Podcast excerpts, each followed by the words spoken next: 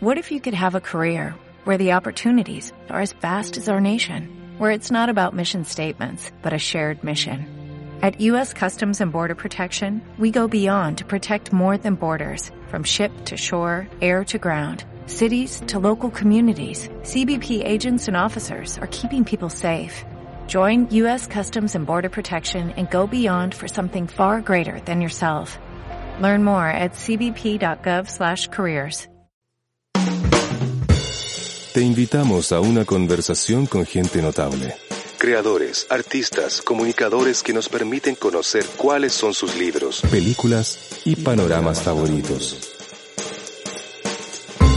Antonella Esteves nos invita a esta cuestión de gustos en radiodemente.cl.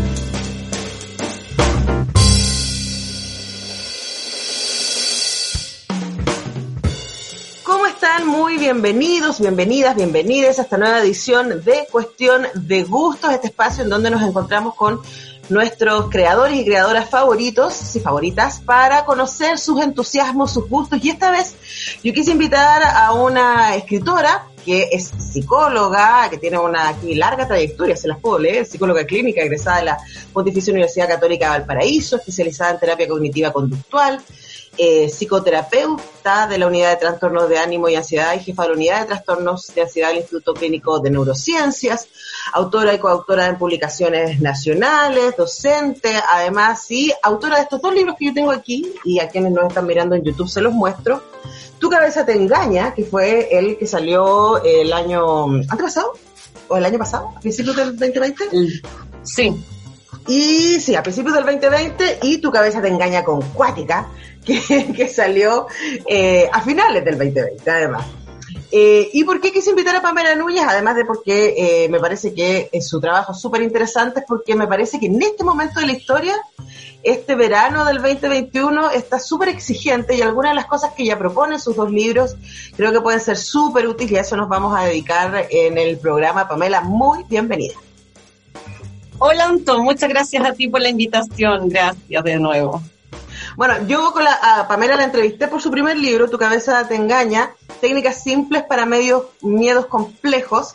Y es un libro que eh, a mí me hizo muchísimo sentido, bueno, teniendo varios años de terapia yo misma en mi cabeza, entonces aquí dije, bueno, sí, algo hemos aprendido con el tiempo, pero también me ordenó un montón, un montón de ideas y eh, fue un éxito este libro. Yo conozco un montón de gente que lo leyó y que le sirvió un montón. Entonces, primero preguntarte, Pamela, ¿qué crees que funcionó en este primer libro y que la gente le hizo clic? En tu cabeza te engaña. Eh, sí, pues ahora podemos decir que sí funcionó. porque, claro, porque antes yo me tiré a la piscina nomás, ¿cierto? Bueno, sí funcionó, que era como el, el sueño que yo tenía, que era como de llevar la terapia a más gente. O sea, yo creo que la gente efectivamente sí necesitaba como educar más su mente y en mi caso, ¿cuál fue mi aporte? Explicar lo simple porque está lleno de libros. Esa fue mi apuesta, está lleno de libros y va a seguir estando siempre lleno de libros técnicos, pero también, como siempre digo, del otro, eh, como, ¿cómo decirlo?, eh, del otro tipo de personajes que, claro, aprovechando estas vulnerabilidades que tenemos los seres humanos, trata quizá de ayudar, pero en el fondo nos da herramientas que de algo que de verdad funcione, que en mi caso es la terapia cognitivo-conductual. Entonces eso yo creo que fue lo que funcionó, que hice una herramienta muy simple que cualquiera puede entender y en esto no me agrando tanto. Y fue en un momento muy doloroso de la historia. Yo creo que ese fue el segundo componente, que ese yo no tenía cómo saber que iba a ser así, pero bueno, afortunadamente para la gente y para mí también, llegó en un momento muy, muy difícil. Entonces yo creo que ahí vino como, como lo que potenció más como este experimento que yo había hecho. Ahora, en, en tu cabeza te engañas con con Cuática y en tu cabeza te engaña, que son los dos libros, yo creo que tienen algo en común que es resumir desde distintos lugares. En una parte estamos hablando de los miedos y en el, en el segundo libro estás hablando sobre todo de las ansiedades, sería más bien mi, mi resumen, ¿no? Eh, no. no, cuéntame. no. ¿No? no. Perdón que te interrumpa. No, no, dale, el dale. Primero, el primero, que es este verdecito, es un manual solo para ansiosos. Ahí como que lo cuadradito. claro. Expliqué qué era la ansiedad, expliqué como las características y traté de dar como estrategias simples para neutralizarlo. Y en el segundo me hice como un abanico más amplio desde la terapia cognitivo-conductual de todos estos engaños mentales, no solamente de los ansiosos, que son como los miedosos, y ahí quise poner especialmente como énfasis en la gente porque los ansiosos agrandan todo, pero hay un grupo de personajes que todo lo achican, que son los que yo le llamo los winners. Entonces, en el fondo, el segundo libro es como mucho más enfocado a estas distorsiones para que no te permitan alejarte al revés, para que te permitan acercarte a lo realmente importante y alejarte de un montón de estupideces que a veces nos consumen el tiempo y la vida que nos hacen sufrir demasiado. Esa es la diferencia entre los dos. Sí, sí, claro, no. Ahora, yo leí este cuando hablamos la otra vez, no lo volví a leer ahora. Estaba leyendo Tu cabeza te engaña, dedicada a muy, ahí tengo aquí todas mis marquitas y todas las cosas que, estuve, estuve anotando mientras leía el libro. Eh, y lo que sí me parece que tienen en común es esta idea, ¿cierto?, de que eh, lo que nosotros lo pensamos lo volvemos real, básicamente, para nosotros, ¿no? Sí. Y que, y que, aunque afuera pueda haber una realidad que sea hostil, como lo estamos viviendo hoy día, ¿no? Que estamos viviendo un momento muy hostil de la historia de la humanidad. Eh, hay maneras en que eso puede afectarnos eh, más o menos. ¿cierto? Eh, y eso va a tener va a tener que ver con nuestra disciplina mental y con los ejercicios un poco que tú nos enseñas a hacer en estos libros. Eh, hablemos un poquito de eso, de cuánto poder nosotros tenemos sobre cómo enfrentamos la realidad, porque sobre la realidad misma eso es limitado y lo podemos discutir, ¿cierto? Pero, Muy bien, ahí entendiste todo, mire, como yo siempre digo, si uno tenía alguna duda, yo lo, yo lo que grafico con la pelotita es la realidad.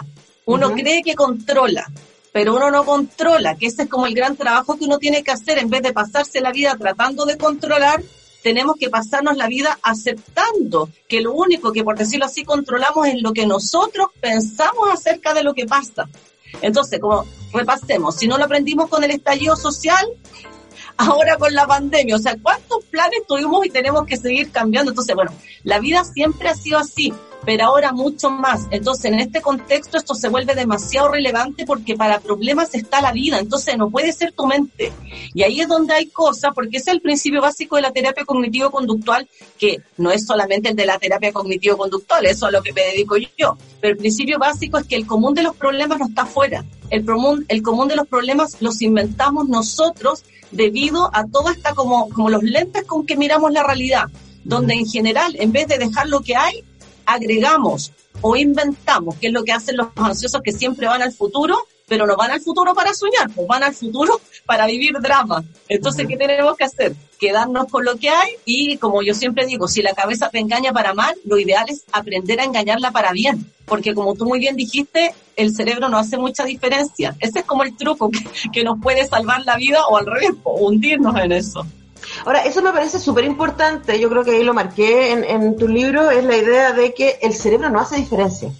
O sea, que, que tu cuerpo va a reaccionar, y aquí tú hablas acerca de las emociones mamut, eh, que son aquellas súper, súper básicas, básicas que tienen que ver con el hombre, con la mujer primitiva, ¿cierto? Que veía un mamut y las tres F, ¿cierto? Salir arrancando eh, o quedarse absolutamente detenido frente a esto o pelear.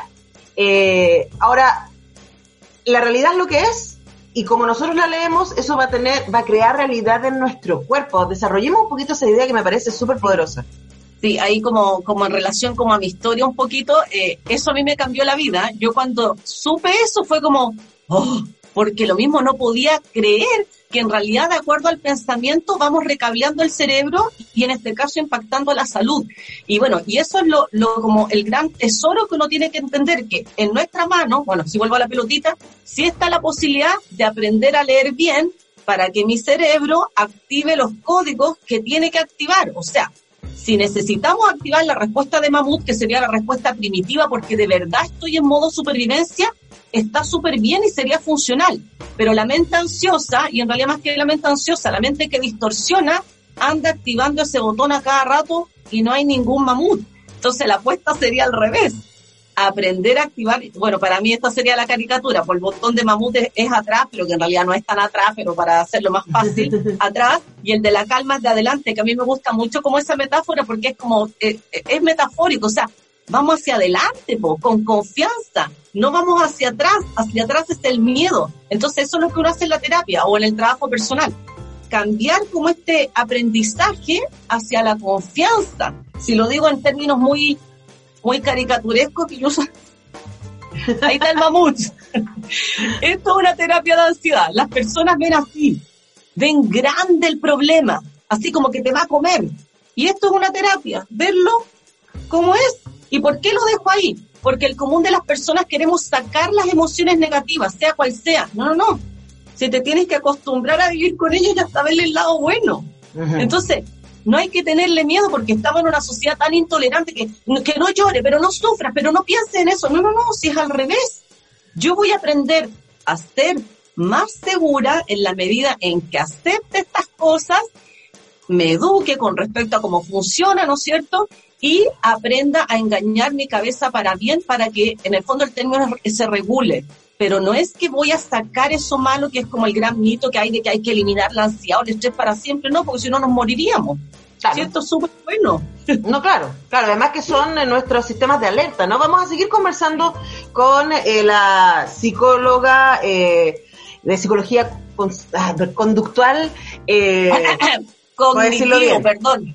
Digámoslo Cognitiva bien. conductual. Cognitiva conductual. Estoy, De verdad, la neurona en enero está bien exigente, te voy a contar. No hay problema. querida Pamela. Pamela Núñez, autora además de Tu cabeza, tu engaña y tu, tu cabeza te engaña con Cuática. Luego vamos a, a hacer esa diferencia. Pero ahora es momento, Pamela querida, de que vamos a escuchar un tema ya, aquí se me va a caer el carnet y van a saber mucho de mí. si puedo proponer, me encantaría escuchar de la Paloma San Basilio libre. Sobre todo por lo que estamos hablando. Perfecto, qué buena canción, Paloma San Basilio. Libre, libre.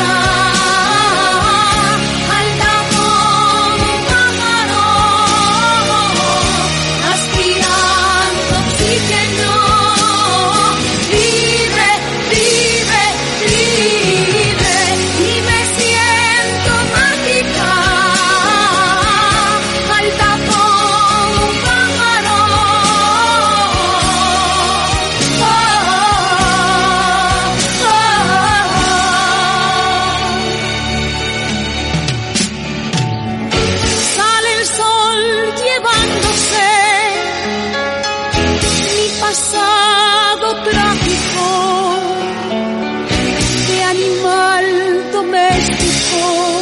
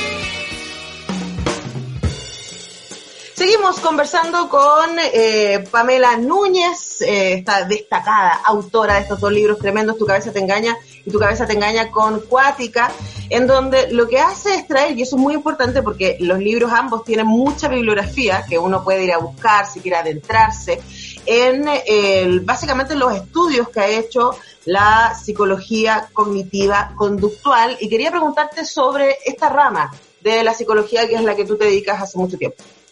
Sí, mira, antes de, ir a lo de la rama de la cognitiva conductual, lo que te quería era como definir el concepto de por qué como que a mí se me para el pelo cuando a veces me dicen que es conductual, porque es todo lo contrario. Las personas cuando tenemos algún problema en general tratamos de hacer algo, ¿no es cierto? Subí de peso, hago una dieta. No sé, estoy eh, nerviosa, voy al mall. No sé, me siento insegura y me pongo a estudiar. Y esas conductas, que nosotros le llamamos conductas de control, era lo que te explicaba, me producen un cinco minutos y sigo con el problema toda la vida. No, la terapia o el proceso, si da lo mismo lo que tú hagas, pero que se entienda, tiene que ser hacia adentro, cabeza. ¿Qué me está pasando? ¿Cuál es el miedo que estoy camuflando? ¿Cuál es el control que me está produciendo ansiedad que no puedo tener? Porque eso es lo que uno quiere, tener el control. Por eso que siempre es hacia adentro y hacia afuera. Ese sería como el resumen del nombre. O sea, antes de ir a la conducta, siempre tengo que ir hacia adentro. ¿Qué me pasa? ¿Qué necesito? Me tengo que conocer, porque además es eh, insostenible desde el punto de vista químico calmarse con algo.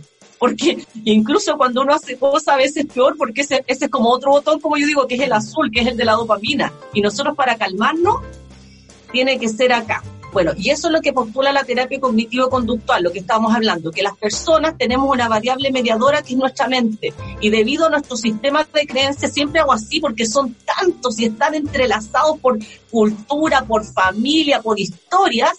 De acuerdo a eso, automatizamos una visión del mundo que ni siquiera nos detenemos a cuestionar y nos torturamos solo o al revés, pues a veces nos liberamos solo. Ah, bueno, y por eso que elegí esa canción, pues porque cuando tú aprendes esto, eres más libre y no solamente vives una vida mejor, sino que no cae preso de tanta gente que sabe leer esas vulnerabilidades y te manipula. Claro, además estoy pensando en, lo que tú decías de la dopamina, ¿no? Que, y, y eso explica, y porque eso me parecía también importante conversar contigo en este momento, Pamela, porque por supuesto estamos viviendo una crisis mundial, social, personal, en el caso chileno además a dos, a dos niveles, ¿no? Eh, tanto a nivel de la pandemia como a nivel cultural, social, ¿cierto? De la precariedad. Y ahí uno puede entender por qué muchos de nosotros estamos más gorditos, ¿cierto? Porque estamos comiendo más, porque estamos tomando más, ¿cierto? Estamos comprando más eh, por internet y otras cosas. Y uno sospecharía, y aquí te lanzo una hipótesis para que la trabajemos, es porque aquello que nosotros pensábamos que podíamos controlar, ¿cierto? Que era, por ejemplo, nuestra agenda. Y entonces yo voy a viajar en esta época, yo voy a ir al trabajo, voy a entrevistar a tal persona, voy a escribir mi libro, voy a hacer esto, voy a hacer esto otro. Se nos arrancó, se nos fue la punta del cerro. Sobre eso no tengo control, porque estoy en toque de queda, estoy en pandemia, etcétera. Luego, ¿qué cosas sí puedo controlar? ¿Qué cosas sí puedo darme que me den satisfacción, cierto? Y son estos pequeños, estos pequeños ataques. Luego, es súper comprensible que ese sea el escenario. ¿Qué hacemos con eso?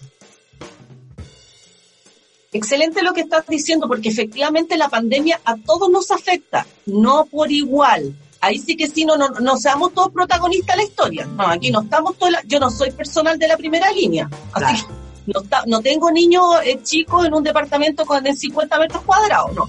A todos nos afecta por lo que dices tú, porque el ser humano necesita predecibilidad, necesita rutinas. Entonces, por definición, si lo decimos así como con, con cerebro, estamos todos más con la parte del miedo activada porque no podemos planificar. Entonces, sí es cierto y es una clave de la salud tratar de controlar variables que sí dependan de nosotros, pero no ahora en la vida. Es como si mi, si yo creo que el lucho, como digo yo, me va a hacer feliz y me deja, o sea, esos son la gente que a veces hace estupideces por el amor, ¿no es cierto? O sea, si yo pienso que, que si yo soy exitosa en mi trabajo, eso es lo, lo que me va a hacer, no sé, feliz y me despiden, no. Nosotros siempre tenemos que aferrarnos a variables internas. Entonces, la pandemia, por definición, y ahí está esto, como yo digo, de conocer cómo funciona la ansiedad, si nos tiene ansiosos, o sea, tendríamos que tener una estructura media enferma, pero para el otro lado, así media psicópata, para que no nos afectara. Lo que sí, insisto, no a todos nos afecta por igual y ahí está. conocer cómo esto nos está afectando y tratar de neutralizar un poquito el mecanismo. Por ejemplo, todas estas cosas que a todos nos gusta hacer más, comer más, estar más estado, porque además que nos pilló en invierno la pandemia, que por un lado es bueno porque estábamos encerrados, pero por otro lado es peor porque meta le comía y Netflix, ¿cierto? Ya. Ahí es donde tenemos que ser alargar que es un poco lo que postulo en el segundo libro. No, no puedes darte el lujo de trasnochar tanto, no puedes darte el lujo de subir tanto de peso, porque para que la mente funcione no puedes estar, como yo digo, con raya roja. Y raya roja es lo básico que necesita tu cerebro para funcionar bien. Y eso es sueño nocturno, un cierto peso, no estar como eh, eh, alterando los ritmos biológicos, porque si no, igual vas a terminar con depresión. Entonces, ahí sí que hay que ponerle color con cuática, pero no al revés. ¿Se entiende? Sí, o sea, lo que tú dices en tu cabeza te engaña con cuática es que una cosa es un evento esporádico. O sea, te fuiste de carrete, ¿cierto? Te quedaste viendo tu serie en Netflix toda la noche, te hiciste un festín, dale. Pero si eso se transforma en un hábito, ya estamos hablando entonces de que estás haciendo una... Tú lo dices, por ejemplo, cuando hablas de los niños, ¿no? De la mamá que le dice al niño que no puedes hacer esto. Es que, y lo está retando todo el tiempo, claro, en vez de estimularlo, va a producir lo contrario. Sí, y por eso es que ahí donde uno tiene que revisarse, porque no se trata de que yo ponga la norma o no la ponga, la pregunta es qué quiero. Si yo de verdad quiero un niño más seguro, tengo que formarle hábitos. Y al revés, si quiero que, no al revés, y en la misma dirección, si quiero un niño sano, no puedo darle televisión, no soy la mamá de lujo si le paso el celular todo el día. Y ahí es donde nos estamos abandonando como seres humanos. Eso es lo que no podemos hacer porque es como que nosotros somos tan inmediatistas que decimos, ay, yo tengo hartos pacientes que me dicen es que me estoy privando de tanto, ¿cómo me voy a privar de comer? No es al revés. Tú te estás liberando porque te estás haciendo adicto a la comida y la industria lo sabe. La industria nos tiene investigados, sabe cómo compramos, sabe cómo consumimos en general. Entonces, no abandonarse, ahí es donde hay que ser un poquito más, eh, no cortoplacito, sino que mediano y largo placito. O sea, si lo que de verdad queremos es viajar por el mundo y brindar con los amigos hasta los 80 años, es hoy que tenemos que poner límites con el autocuidado. Es todo lo contrario, es un acto de amor hacia uno y también hacia las nuevas generaciones. Bueno, y ahí, qué triste, pero ahí viene el tema que siempre sale de los niños. Por eso es que los niños están cada vez peor, porque los adultos estamos cada vez peor. En, términos de, de, de límites, ¿no? Y en términos de pensar a largo plazo. Lo que pasa es que te escucho, Pamela, y me parece que hay, hay dos cosas que tú dices que me parecen son fundamentales, pero que van en contra de los eh, discursos que recibimos de manera constante. La primera cosa que es fundamental es escucharse, tú dices, ¿cierto? Entonces uno tiene que estar conectado con uno, porque tu, tu cuerpo y tus emociones te dicen, ya has comido suficiente, deberías descansar, si estás de mal humor, ojo, ¿qué pasa ahí? ¿Cachai? Si estás cansado, etcétera pero vivimos en una sociedad exitista que nos dice que, que nuestro cuerpo es para la producción, no es para el placer. O sea, ahora mismo con estas restricciones que tenemos, que sí podemos ir a trabajar, pero no podemos salir a pasear el fin de semana. O sea, podemos ir al mall a consumir, pero no podemos ir al parque a caminar. Entonces, es ¿cómo hacemos para que resistir estos discursos eh, también de compra, de come, de toma, de satisfácete de manera inmediata y poder pensar un poco más a largo plazo, porque es súper difícil. Eh, tú lo estás diciendo, es súper difícil y aquí yo siempre contesto lo mismo. Antonella, ¿qué importante en la vida no es difícil? no hay nada, nada. Si la vida de hecho es difícil, lo que pasa es que es hermosa, pero es difícil. Entonces, yo soy la primera, si yo también soy persona, en que es muy, a mí me costó mucho escribir el libro, es muy difícil, pero vale la pena, un hijo, es muy difícil, pero vale la pena, ojo, no para todo el mundo, no estoy diciendo que todo el mundo tiene que tener hijos, digo, para el que quiere. Exactamente, para el que quiere. Usted quiere, no sé, tener un cuerpo tonificado para el verano, es que es difícil, yo a usted lo admiro, porque es mucho trabajo. y esto es súper importante lo que tú estás diciendo. Claro que estamos en un mundo enfermo, pero yo no puedo cambiar el mundo enfermo, yo no puedo hacer que Donald Trump voy a llegar ahí, voy a llegar ahí después.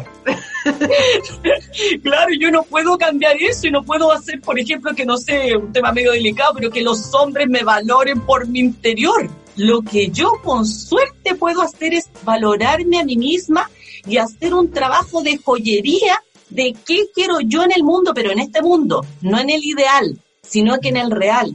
Y ahí voy a estar con el, porque yo me, como que entre que me río y me apesto porque todas las noticias, si tú te fijas, terminan en hay que fiscalizar más. Pero si no pueden fiscalizar la moral de la gente, no puede meterse alguien acá para que tú le quites el celular a tu hijo, para que no te tomes otro trago, para que te levantes antes a hacer ejercicio militar.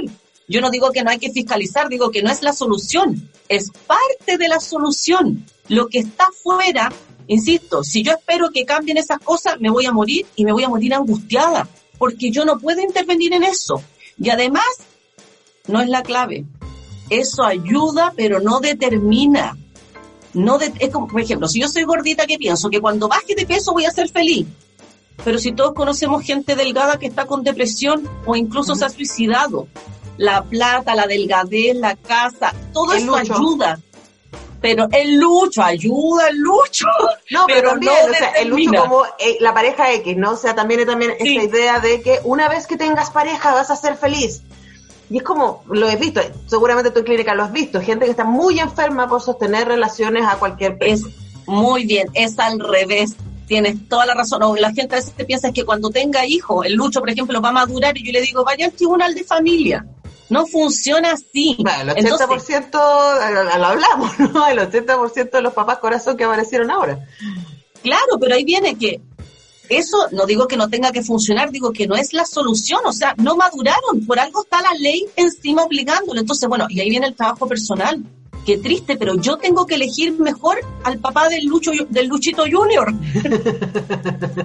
claro, hay que tener. Claro, hay que tener yo tengo que elegir un jefe que no sea negrero y el día de mañana cuando yo sea jefa, yo no ser una desgracia que explota a la gente. Yo insisto, no digo que el cambio sea por solo mental, lo que te digo es que hay un autor que a mí me gusta, que es el Facundo Manes, que dice, el mejor recurso de un pueblo es su gente. Y eso no lo va a cambiar algo externo. Y ahí viene que es un gran trabajo. Yo no digo que sea fácil, digo que no solamente es la única variable que tienes, sino que eh, si uno está dispuesto ¿cómo se dice?, a, hacer el trabajo que eso implica, porque todos queremos cambiar el mundo, pero el común de nosotros no hace ni la cama, como dice otro libro. bueno, voy a volver sobre eso también y sobre las mentalidades rígidas, eh, a propósito de lo que está pasando esta semana en Estados Unidos, ¿no? Eh, estamos conversando con Pamela Núñez y a Pamela Núñez le toca poner una canción ahora. Excelente, gracias. Oye, voy a hablar de otro de mis amores, Elvis Presley, que aquí lo tengo en mi espalda. de un cojín del Siempre junto a mí. Sí, y me gusta especialmente la canción del My Way, que tiene que ver con esto, de que quién es feliz, o que, por ejemplo, con el caso de los hijos. ¿Quién es feliz? ¿El que tiene o el que no tiene hijos? El que quiere tener. Uno tiene que respetarse mucho porque no todos vinimos a lo mismo en el mundo, todos tenemos un lugar. Pero hay gente que va a ser feliz inventando la vacuna y otros saliendo con los amigos. Ese es como el, mensaje que me gustaría con esa canción. Encontrarse. Sí, y respetarse. Vamos a escuchar entonces a Luis Presley, solicitud de Pamela Núñez, nuestra invitada a Cuestión de Gustos.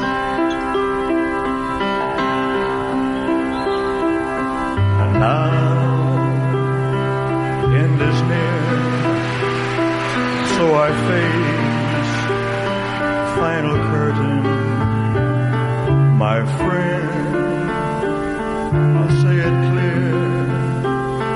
State my case, of which I'm certain. I've lived a life that's full. I traveled each and every byway, oh, and more, much more than this. I did it my way. Regrets I've had a few, but then again, too few to mention. I did what I had to do, saw it through without exemption. I planned each charted course, each careful step along the byway Oh, and more, much more than this, I did it my way. Yes, there were times, I'm sure you knew, when I bet all more than I could chew.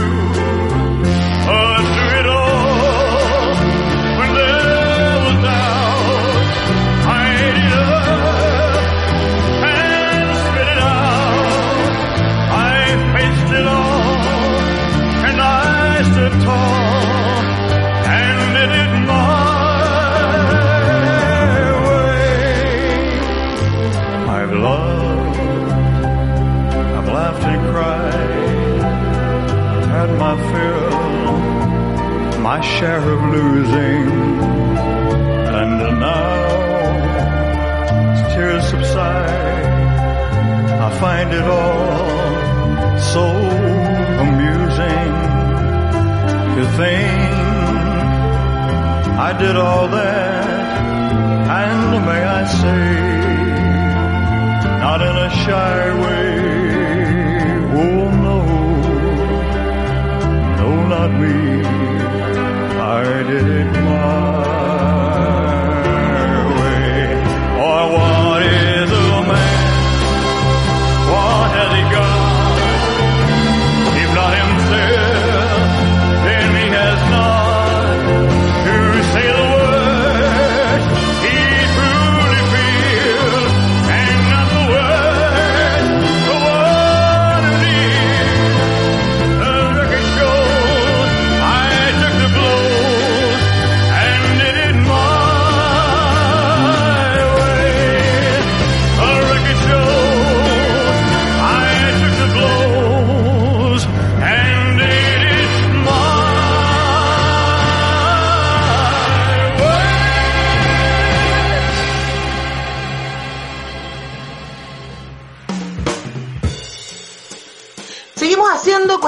de gusto con la psicoterapeuta de la unidad de trastornos del ánimo y ansiedad y jefa de la unidad de trastornos de ansiedad del Instituto Clínico de Neurociencias, especializada en terapia cognitiva conductual y autora de Tu cabeza te engaña y Tu cabeza te engaña con cuática, Pamela Núñez. Eh, además estábamos escuchando a Elvis Presley, uno de sus favoritos, y yo eh, pensaba leyendo tus libros, Pamela, que una de las cosas que ha hecho, que hizo el 2020 fue visibilizar a muchos niveles, ¿no? Visibilizar cómo vivimos los chilenos, la gran diversidad, la gran precariedad que tenemos también. Y yo creo que a nivel más íntimo también visibilizó esto que tú decías antes, de si hemos tomado decisiones coherentes con lo que queremos. Entonces, por ejemplo, a mí me pasa que es como yo decidí no tener hijos y en la pandemia fue como, qué buena decisión que tomé. Me felicito a mí misma por mis decisiones. Eh, luego, entiendo que hay algunas amigas que les encanta tener hijos, pero que igual lo pasaron muy mal porque amando a sus hijos, adorándoles, eh, fue súper, súper exigente estar con ellos, incluso si tenías patio, que, que, o sea, siempre es muy difícil, ¿no? Entonces, quizás la pregunta es cómo uno se entrena, porque de eso se tratan los dos libros, ¿no? De, de cómo entrenamos nuestra mente para, frente a todo aquello que nos dicen de afuera que necesitamos, eh, poder decir, no, esto es lo que yo realmente necesito, no es lo que dice mi mamá, no es lo que dice la universidad, no es lo que dice el comercial, no es lo que dice el matinal. ¿Cómo sé lo que yo necesito? Mira, muy buena su pregunta. A ver, yo siempre empiezo la terapia explicándole al paciente cómo funciona la terapia cognitivo-conductual y diciéndole que el objetivo es que escriba el manual de la persona más importante de su vida. Ya, La primera parte del manual es como biología, cerebro, lo que todos necesitamos, tomar agua. Es que yo no, es que yo me acostumbré. No, no, no. Uno se acostumbra a ciertas cosas, pero la cuenta me la tienes que pagar igual. Y la segunda parte es quién soy yo en el mundo. Eso no sale en el libro, pero lo tienes que respetar, que era un poco a propósito de la canción My Way. Y para eso yo que necesito tiempo. Si es lo mismo, yo no aprendí a manejar el auto. Bueno, yo de hecho me compré el auto así, lo, lo dejé en la puerta y después aprendí a manejarlo. Pero eso es una anécdota. Uno en general tiene que dedicarse a uno mismo. Y ahí la gente a veces dice, no puedo pagar terapia. Hoy afortunadamente, a veces desafortunadamente, ahora está Internet. Uno ya no tiene excusas para no educarse. Hay libros, hay grupos, hay personas, hay mucha información. Entonces, te tienes que dedicar a conocer. Insisto, la primera parte, que por ejemplo la gente que trabaja por turno me dice que yo ya me acostumbré. No, no venimos diseñados para funcionar de noche. Es al revés. Es que yo llevo con el Lucho Canalla 20 años, me acostumbré. Nunca, no estamos diseñados para el maltrato. Y en la segunda parte, Nos podemos acostumbrar al maltrato. o sea, a funcionar, pero mi cuerpo, mi vida, mi alma, jamás. Siempre Ajá. voy a recibir un costo. Siempre. O sea, Yo o sea, tengo la señora que te dice, la señora que te dice, Pamela, no, pero si yo ya estoy acostumbrada, llevamos 15 años, y él es mala onda, pero yo estoy acostumbrada. Pero al mismo tiempo la señora está con eh, pataleo en el colon, ¿cierto? Está con insomnio, entonces como, ah, no está tan acostumbrada. Eso es. Mira, el, el cerebro es como que tiene una línea de crédito. Es como esto. Ni un problema. Si yo hago esto con la pelota, uso la línea de crédito y la pago. Ni un problema. Pero ¿qué pasa? Me imagino que lamentablemente debes conocer la línea de crédito igual que el 90% de la Por población. supuesto. Claro. ¿Qué pasa si uno no la paga? Te arruinas. Te arruinas porque te vas desbordando en intereses y después que has marcado en el, en el historial de los bancos. Entonces, lo mismo con el cuerpo. Cuando tú El vas bicicleteo, contra- el bicicleteo tiene límites. Sí, y lo mismo con el ser humano. Yo puedo aguantar un lucho canalla en el verano, pero si yo tengo mi vida asociada a una relación enferma, me voy a enfermar y lo peor, voy a enfermar a mi entorno. No es gratis.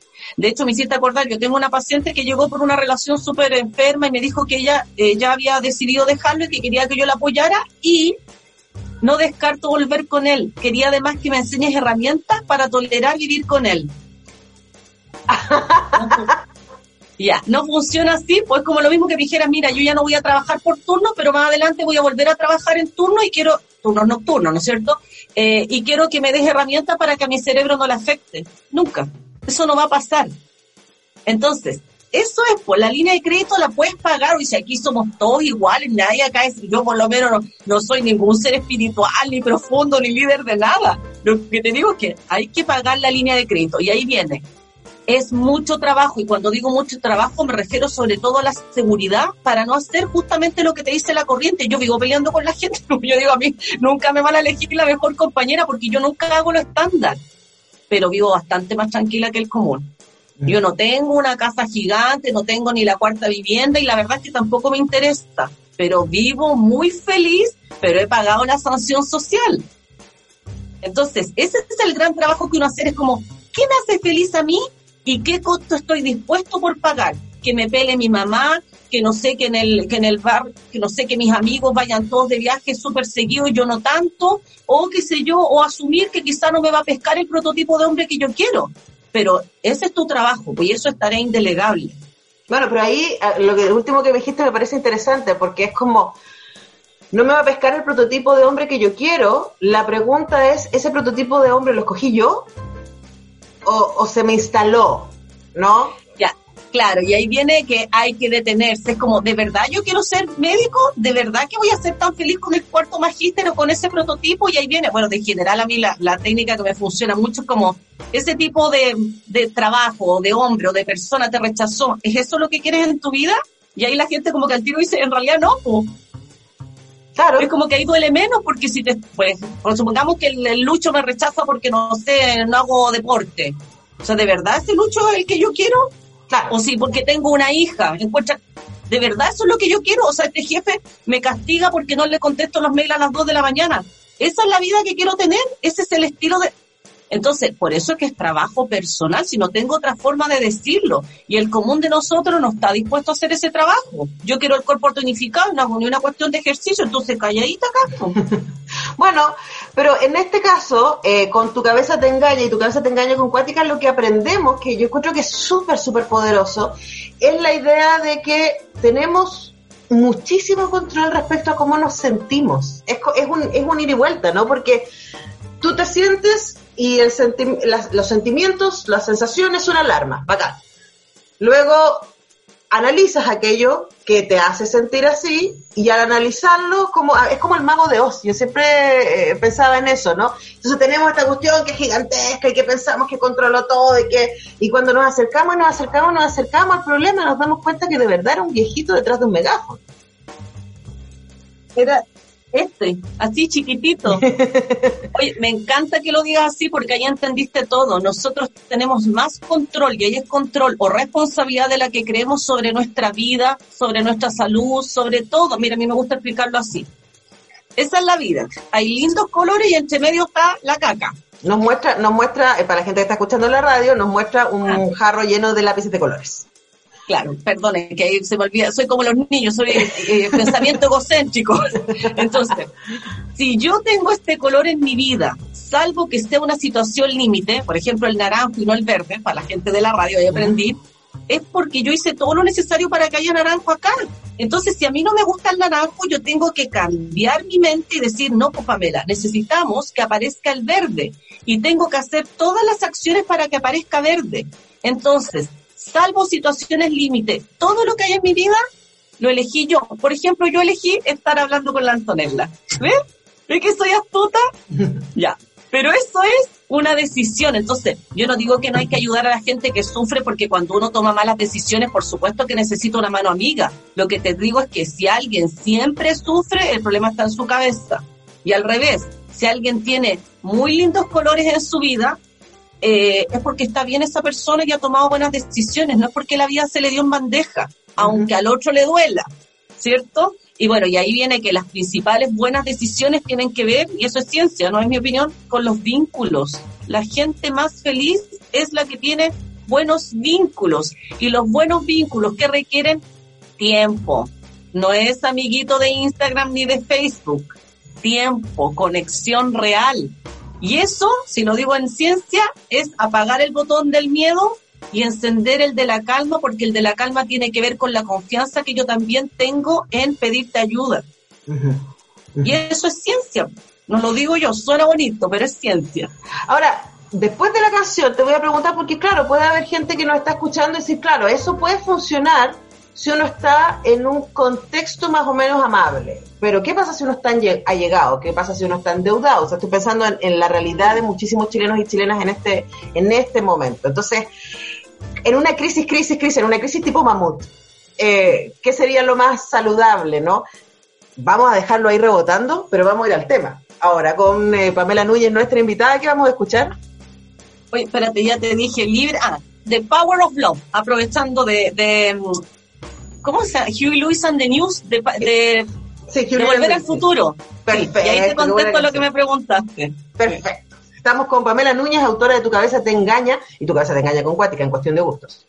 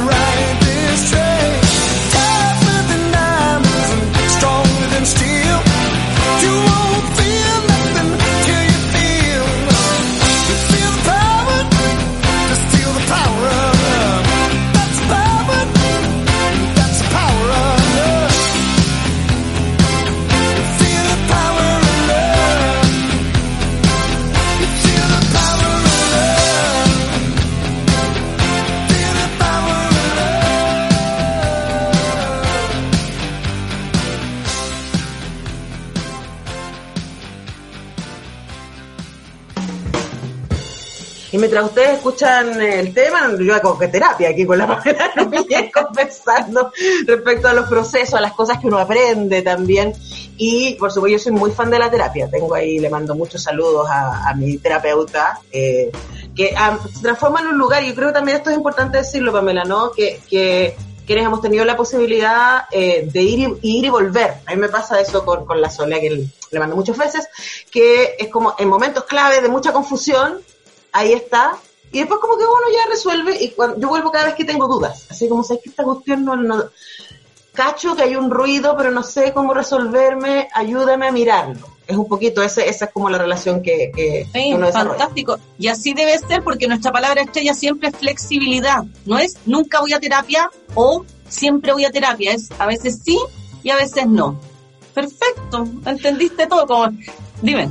Ahora, eh, que eso estoy pensando también. ¿Cuándo? Porque estoy pensando en un montón de gente que ha leído tus libros, ha dicho, chuta, ya, aquí, aquí está, tengo que ordenarme y aquí está la clave, la Pamela Núñez me lo escribió clarito y con muchos chistes entre medio y es muy divertido el libro. es importante decirlo, ¿eh? los, libros son súper divertidos ambos. Eh, son, son cortitos, pero son muy densos, o sea, en términos de que uno lee un capítulo y es como, ok, tengo que darle un tiempo a esto pa, para que baje, para pensarlo, etcétera. Pero cuando llega el momento en que uno dice, ya, pero esto no me lo puedo, necesito una terapia. ¿Cuándo sería tu recomendación? Muy Matea Alanto. La recomendación siempre es cuando aparece esto en tu vida. Sufres y haces sufrir, pero de forma permanente, porque a mí que me gustan las metáforas. Esto es lo que queremos. Un abanico, Un abanico perfecto. No existe. El abanico todo siempre trae caca, problemas, ya, ya, déficit, lo que tú quieras. Cuando eso es así, usted no necesita terapia porque esto es la vida. Una relación mala, pero la dejó. Subiste dos kilitos, pero estamos. Te portaste mal con el cabro chico, pero eres buen padre. Pero cuando eso empieza a crecer, pasa esto. Uh -huh. Ya tu vida se ve contaminada. Se tiñe. Claro. Se tiñe de todo ese deterioro. Entonces ya no es que yo estoy estresada, sino que ando tan idiota que dejo, no dejo títeres sin cabeza. Y ahí hay que consultar si puedes, o un terapeuta, y si no, lo que yo decía, porque no todo el mundo tiene acceso, de buscar otras formas, pero hay que detenerse. Bueno, sí, porque tampoco que, quiero poner... En este contexto se supone que hay una red de salud mental, no sé cómo está funcionando, pero se supone que esa fue como una de las promesas para contención de este momento tan difícil, ¿no? Sí, lo que pasa es que ahí viene, o sea, eh, el común de la gente sí tiene, porque mira, hay un montón de cosas que son un desastre, pero en general el GES, salvo excepciones, funciona bastante bien. Son los mismos profesionales que cobran particular que están sí. en el GES. Pero ya, supongamos que no se pudo, no sé, usted vive lejos, no hay señal, no sé lo que pasa. Bueno, y ahí viene. Esto es lo real, no lo ideal. Entonces, lo real es que uno tiene que hacer ese trabajo y ahí, como yo digo, no hay dos lecturas. Usted está sufriendo mucho y está haciendo sufrir, tiene que detenerse porque algo está haciendo mal. Porque ahí viene de nuevo flexibilidad, adaptación. Si puede ser que suba de peso o que tome un trago o que me aísle un poco de los amigos un tiempo, pero si es demasiado, voy a empezar a deteriorar algún área o varias de mi vida. Y ahí quiere decir que apareció el stop y no podemos seguir igual. Ahora, lo dejaba planteado antes de eh, que escucháramos The Power of Love, eh, porque, claro, decían los Beatles, cierto, you need is love, pero a veces no. O sea, puedes tener mucho amor, eh, pero estás endeudado. O sea, bueno, el tres tercios, o sea, no, dos tercios de las familias chilenas están endeudados. Hoy día estamos llegando sobre los 6 millones de morosos y morosas en nuestro país. Hay gente que no puede pagar las deudas. El nivel de hacinamiento que se ha desnudado, ¿cierto?, en esta lógica de pandemia, de precariedad. O sea, hay, hay problemas que sí son muy reales. Eh, sí. ¿Qué hacemos ahí con el mamut?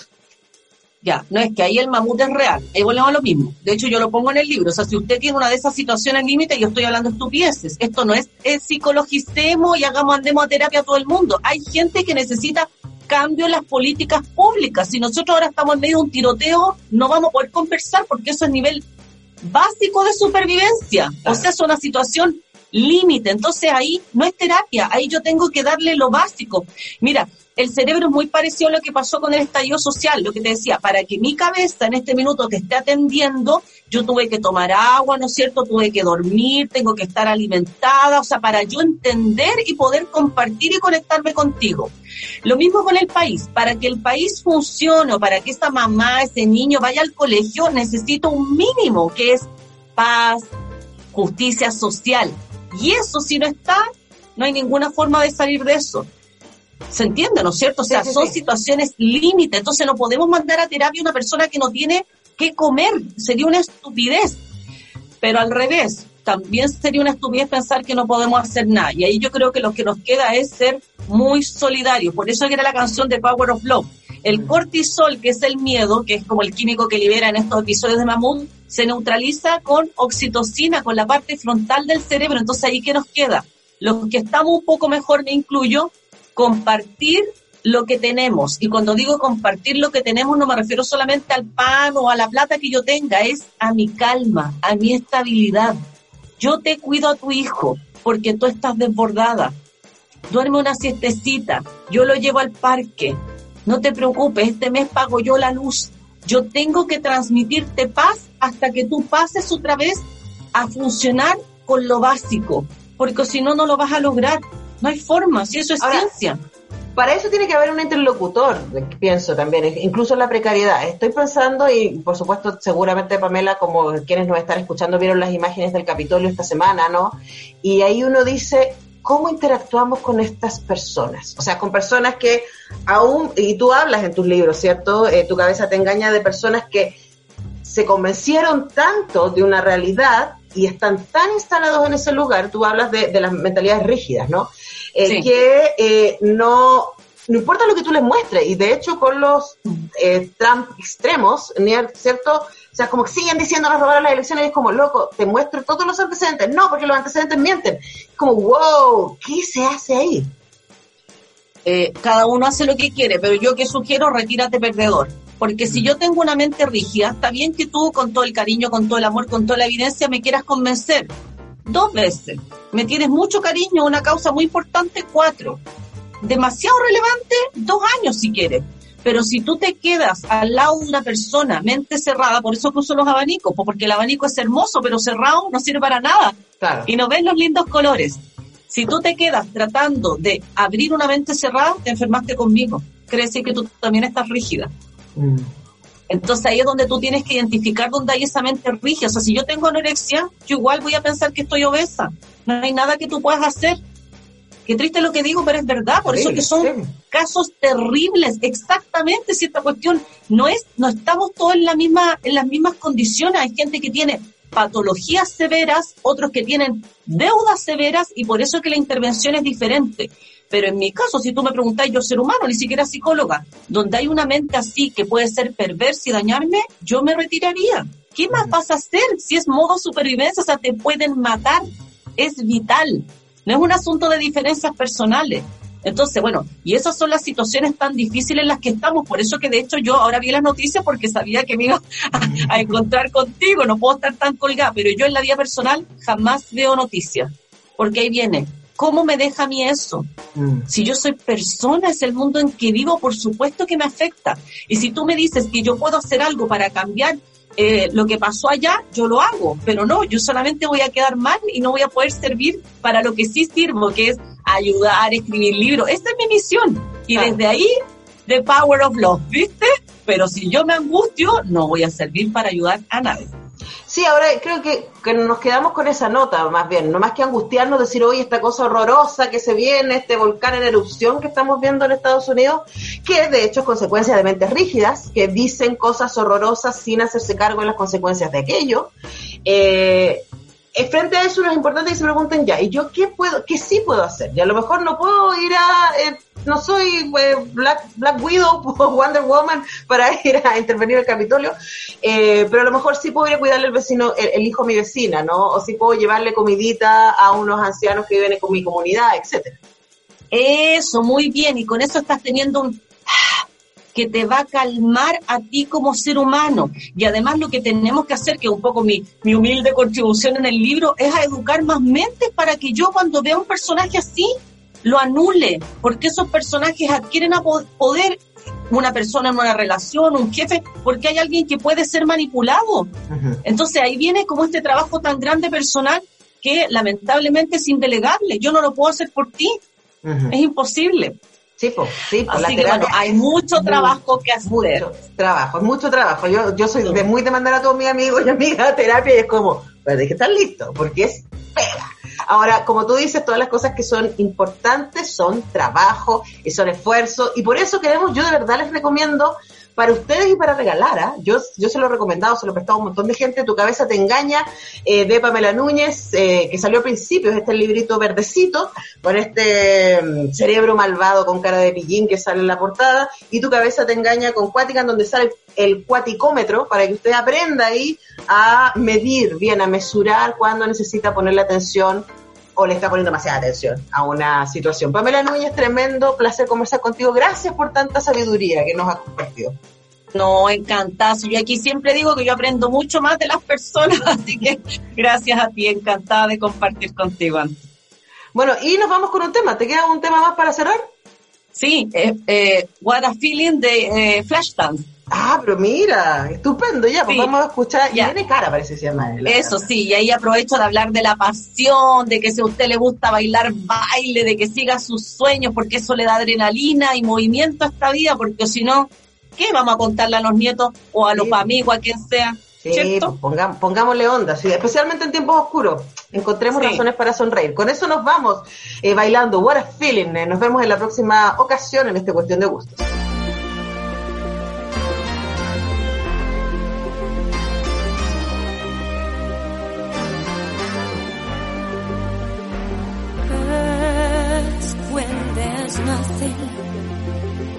A slow glowing dream that your fear seems to hide deep inside your mind. All alone I have cried silent tears full of pride in a world made of steel,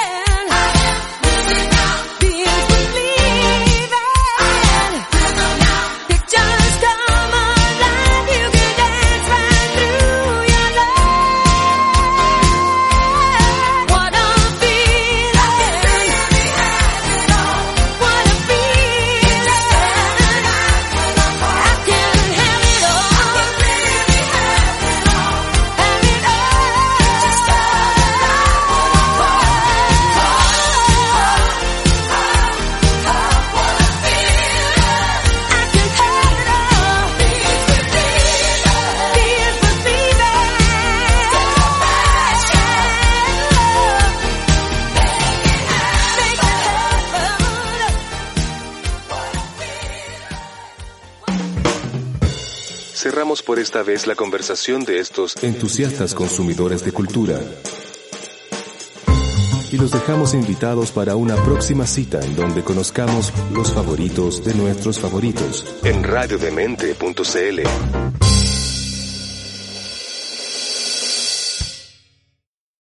Every day, we rise, challenging ourselves to work for what we believe in.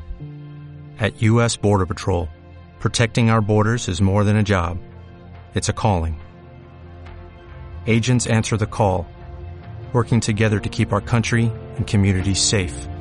If you're ready for a new mission, join U.S. Border Patrol and go beyond.